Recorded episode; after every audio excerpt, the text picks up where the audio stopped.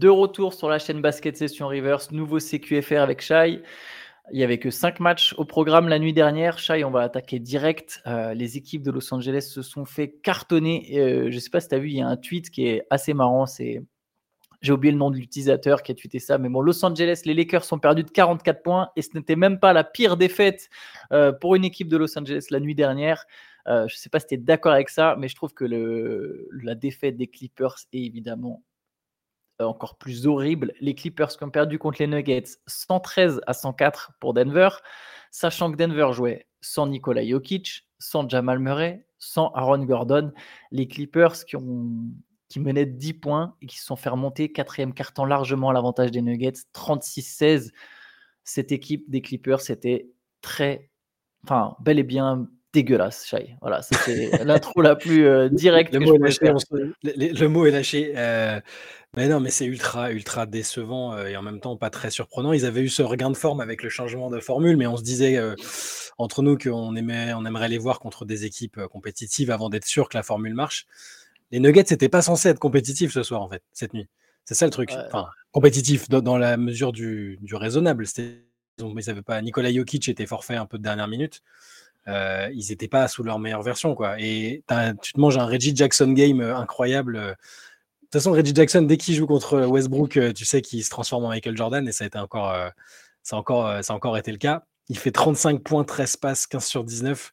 Et les Clippers, comme tu l'as dit, ils se sont complètement délités. Euh, Kawhi faisait un match, un plutôt bon match, j'allais dire au sein du Big Four, mais est-ce que c'est vraiment encore un Big Four? euh, Paul George passe complètement à côté, 6 points. Euh, James Harden, euh, James Harden 11 points en étant un peu anecdotique.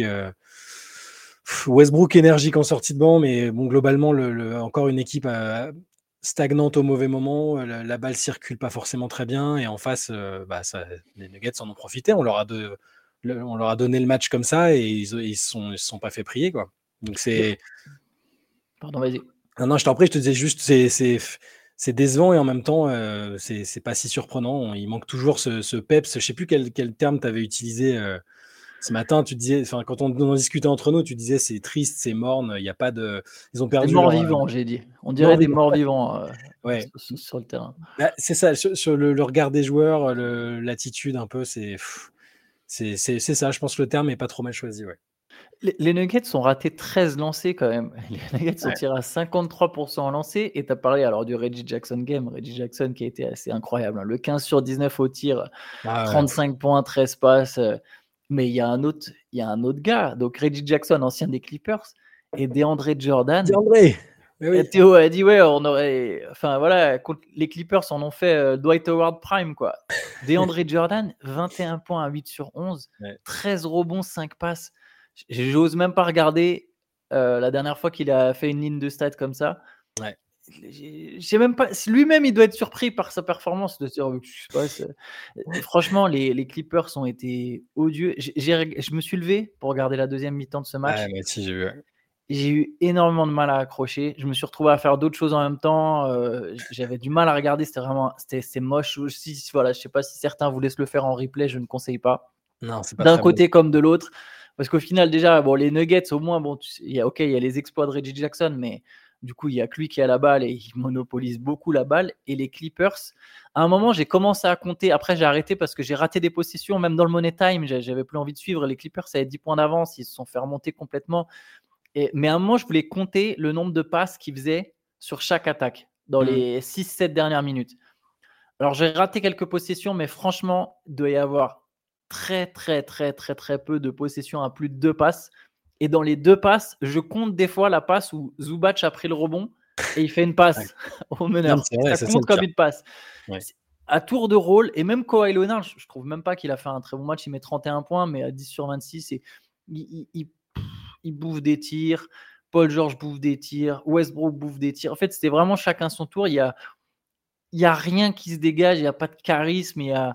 Mm il n'y a pas de cohésion, il n'y a pas de cohérence. Et il y a même un truc que je trouve ils ont perdu. Alors, euh, euh, voilà, effectivement, c'est depuis l'arrivée de James Harden, donc on peut faire un peu le lien avec James Harden, mais je sais, je sais pas à quel point c'est lié. Enfin, c'est forcément lié, mais je ne sais pas à quel point c'est juste James Harden. Mais je trouvais que par exemple les Clippers, avec Tyron Lou, ils avaient quand même construit une espèce de d'identité de guerrier. Il y avait mmh. quelque chose qui se dégageait. Il y avait un côté électrique. La, campagne de playoff, ils vont en finale de conférence. Il y a vraiment ce truc-là de on est soudés les uns, euh, les uns les autres, on se bat euh, pour, les, pour les potes, etc. Ça fait un peu cliché, mais ça fait un peu le discours de Vincent Collet. Donne la balle aux copains. mais, franchement, il y, avait, il, y avait, il y avait ce côté un peu euh, très, très soudé. Et là, honnêtement, on dirait juste des zombies. Il n'y a rien. Il y a rien qui dégage. Ils sont, ils, ouais, ils font juste tirer tous la tronche. Mmh. Ils jouent pas ensemble. Ouais, cette équipe, c'est vraiment. Et là, tu perds contre des Nuggets comme ça, c'est catastrophique. Et dans le money time, ils peuvent, enfin, ils peuvent revenir en plus. C'est-à-dire que bon, ils prennent un bouillon dans le quatrième qui est violent et ils ont, il y, a, Westbrook qui a deux lancers, après qui est deux lancers ratés de, de DeAndre Jordan et ils ratent les deux aussi. Enfin, c'est même les opportunités qu'ils peuvent avoir. Enfin, Denver, euh, ils, leur ont laissé l'opportunité de gagner le match. Hein. C'est ça le, pire, je trouve. Mais bah, les Nuggets étaient, euh, étaient, enfin, étaient dominés, non? Ils auraient pu tuer le bah match, les Clippers. Ah ouais. Et au final, euh, ouais, 36-16 dans le dernier, dans le dernier carton. Euh, je suis, d'accord avec le. On va pas tirer sur l'ambulance parce qu'ils sont. Enfin, on vient de le faire pendant 5 minutes, mais, mais, mais, ils sont. Ouais, ouais, c'est juste que les. Les vibes sont pas. La vibe est pas très bonne autour de l'équipe, ça, ça change pas, même avec le changement de formule c'est compliqué. Il faut, faut, trouver une solution. Je sais pas trop quoi, je sais pas ce que ça peut être, mais euh, enfin, contre les grosses équipes, je vois, je vois pas les Clippers. Euh, je vois pas les Clippers être vraiment performants cette saison, que ce soit en saison régulière ou en playoff. Euh, je, suis, je, suis, je suis assez inquiet pour eux. Mais bah, tu sais quoi, le pire, c'est que je pense sur un match, ils peuvent battre des grosses équipes en fait. Mais sur un match, quoi. Tu vois, sur, sur, sur, sur un match comme ça, en fait, avec le talent, il y a des soirs où ça se. Ça, ça s'aligne bien et ça peut te battre des grosses équipes. Mais sur une série de playoffs, tu as besoin qu'il y ait quelque chose qui se dégage. Tu as besoin qu'il y ait. Eux, le moment où ils seront menés, euh, je sais pas, même juste 2-1 avant un match décisif, euh, ça va être compliqué quoi dans le vestiaire. Je sais pas qui est le leader? Euh, Kawhi, on sait que c'est pas le plus bavard. Paul George, il est une personnalité, il a pas la... c'est pas lui qui va élever un groupe. James Harden, certainement pas. Russell Westbrook, il sort du banc et il doit forcément il doit forcément y avoir un peu de frustration liée à ça. Puis c'est pas non plus le MVP qu'il était à une époque. Alors lui, il met de l'énergie hier, mais je hmm. je sais pas, cette équipe, je vois vraiment pas qui va la relever en fait. Ils vont rappeler, euh, ils vont faire un trade pour Patrick Beverly peut-être. ça, serait, ça serait le scénario idéal pour se qualifier via le play-in et se faire sortir au premier tour assez salement en, en cinq manches quoi. Euh, ah, on est arrivé au premier. Eh, vous voyez, là, on est en playoff. Euh, tout le monde. faut pas tomber sur nous. Puis boum, ils se prennent un 4-1 direct. Euh, enfin bref. Allez, l'autre équipe de Los Angeles a pris aussi une torpille dans la tronche. défaite 138 à 94 contre les Sixers. 44 points d'écart. C'est la plus lourde défaite de la carrière de LeBron James. Ouais. LeBron James qui est devenu au passage le joueur qui a passé le plus grand nombre de minutes sur un parquet NBA playoff et saison régulière compris, il a dépassé Karim Abdul-Jabbar. Mais bref, grosse, grosse défaite des Lakers contre un Embiid qui a fini en triple-double, le sixième de sa carrière, 30 points, 11 rebonds, 11 passes. Il n'a pas forcé, il a euh, sur trois cartons. Et même quand il est sorti dans le quatrième carton, les Sixers ont écrasé les Lakers 40 à 14. Ah, c'est une énorme rouste, hein, c'est a été euh, ultra dominant, Tyrese Maxi était excellent aussi, 31 points 8 passes. Euh, et, les Lakers ont pris une pluie de tirs à 3 points. Ont pris 22, 22 sur 46, belle efficacité pour les Sixers. Et, et je pense que LeBron aurait sans doute préféré battre euh, le record du, du nombre de minutes passées sur un parquet NBA un, autre soir, parce que là, ils ont été atomisés, quoi. Ils n'ont ils ont pas existé. Pourtant, il n'y a pas tant d'absents que ça. Euh, Anthony Davis était là. C'est ouais, un peu déroutant ce genre de, ce genre de défaite. Je sais pas si tu as vu LeBron à la fin du match, après dans le vestiaire là.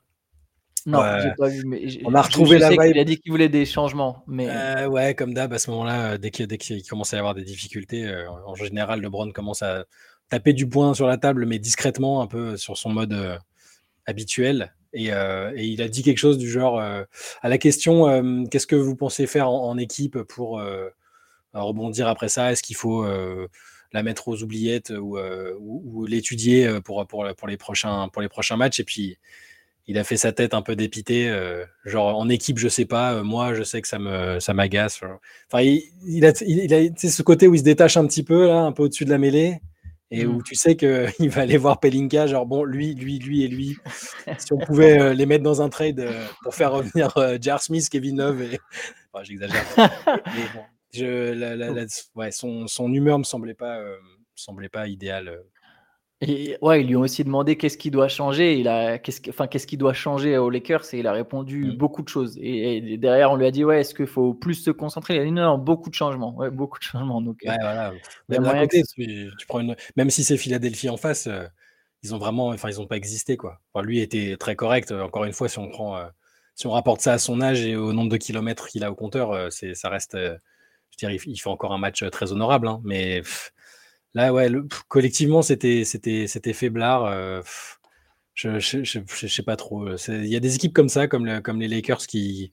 Un, jour, tu te dis, ah, franchement, c'est bien, ils ont trouvé la bonne formule avec Austin Reeves en sortie de banc, euh, l'équipe est bien, LeBron joue très bien. Quand Davis est là, c'est super.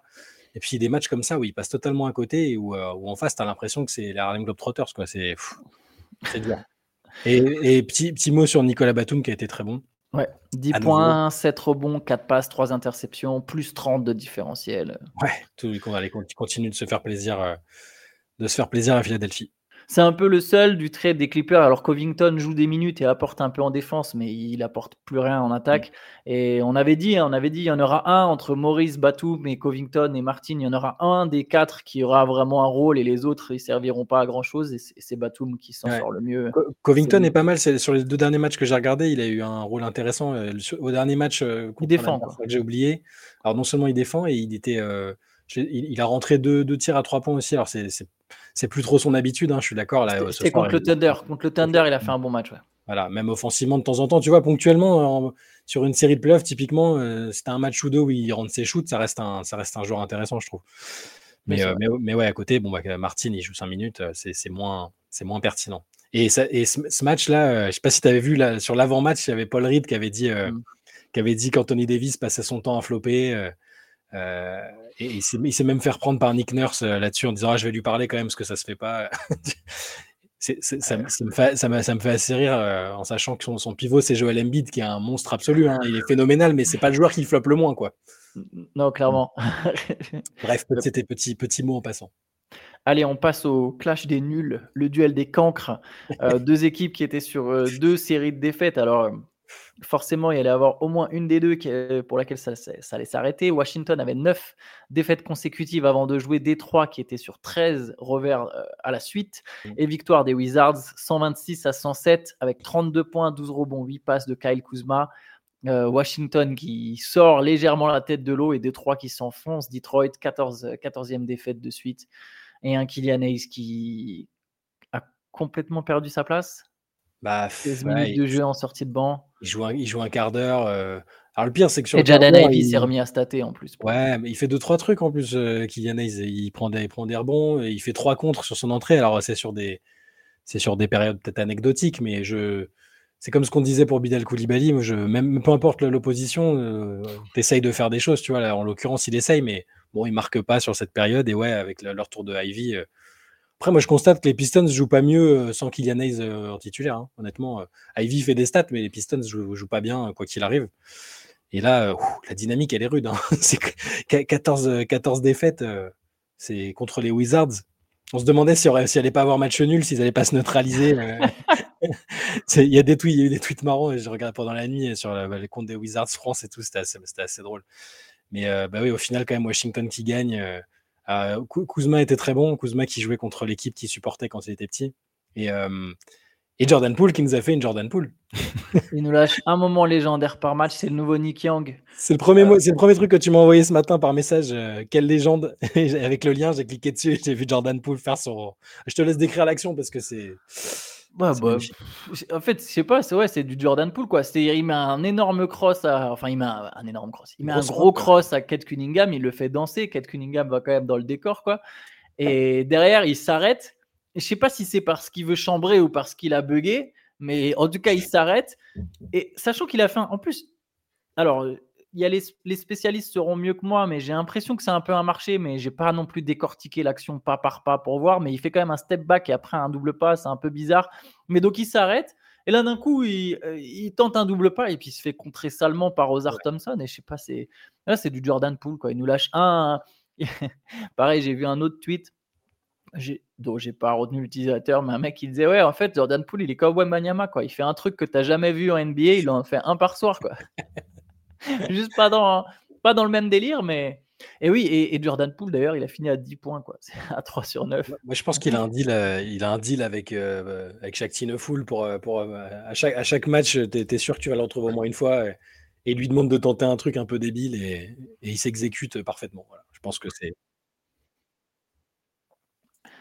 Jordan Poole qui s'était fait allumer d'ailleurs par Kevin Garnett, je pense que tu avais vu ça. Ah ouais. Euh, si tu dis, ouais, grosso modo, il n'a rien à faire en NBA. ça, ces joueurs-là, un peu, des joueurs comme ça, trop. Euh, ça va, je sais plus, j'ai plus le terme, mais enfin, c'est pas fantasque, mais qui, qui dit qu'il a pas sa place en NBA, quoi, que, que c'est du cirque et que c'est pas. Mais bon, et pourtant, et, Kevin Garnett, qui est pourtant un mec qui est plutôt encourageant avec la nouvelle génération et qui, qui prend pas mal de recul et qui est pas tout le temps dans le culte de, des époques précédentes. Bah, qu'un joueur, euh, qu'un joueur actuel euh, prenne aussi cher par Garnett, c'est que c'est qu'il a vraiment dû l'exaspérer quoi. Après, moi, je sais pas s'il a pas sa place. Je pense que là, il, je pense qu'il a besoin de mûrir en fait dans sa tête. Euh, faut, faut, faut différencier l'homme et l'artiste, tu sais. Séparer l'homme de l'artiste, les gars. non, mais je, je pense qu'il a besoin de mûrir. Là, il est dans une période où le mec croit que c'est son équipe. Je mmh. pense que très vite, d'ailleurs, il va être ramené à la réalité. Euh, il a un peu carte blanche dans tous les cas, de toute façon, parce que les Wizards ne sont pas dans une recherche absolue de, tu vois, de, gagner des matchs. D'ailleurs, il, il, joue même pas. Tu sais, son temps de jeu est partagé, hein, Jordan Poole. Il a même pas un rôle si important que ça aux Wizards, euh, pour le coup. Euh. mais bon, quand il est sur le terrain, il fait un peu ce qu'il veut. Je pense qu'à un moment, ça, ouais, il va être ramené sur terre. Et si mûrit, c'est quand même un mec qui peut avoir un rôle un jour de, de sixième homme en sortie de banc. Alors peut-être pas dans des équipes euh, à nouveau qui joueront à nouveau le titre, tu vois, comme il a pu le faire aux Warriors. Mmh. Mais tu vois, c'est pas exclure. Euh, j'aime bien le comparer à Nick Young, mais au final, même Nick Young a jamais été aussi talentueux que Jordan Poole. Jordan Poole, ce qu'il a fait aux Warriors, Nick, Nick Young l'a jamais fait. Et Nick Young a quand même fait une longue carrière, tu vois, en sortie de banc, dans des équipes euh, plus, plutôt correctes par moment. Ouais il peut avoir un rôle comme ça un jour, Jordan Poole. Par contre, je pense que Poole, All-Star, tout ça, faut oublier. Ça, ça arrivera jamais, je pense. Il y a, eu. jamais. ça, j'y ai cru un moment, mais je pense pas. Vraiment, je... Bah là, s'il si, fait ce type de saison-là dans une équipe euh, médiocre, euh, enfin, j'y crois pas non plus, honnêtement. Euh.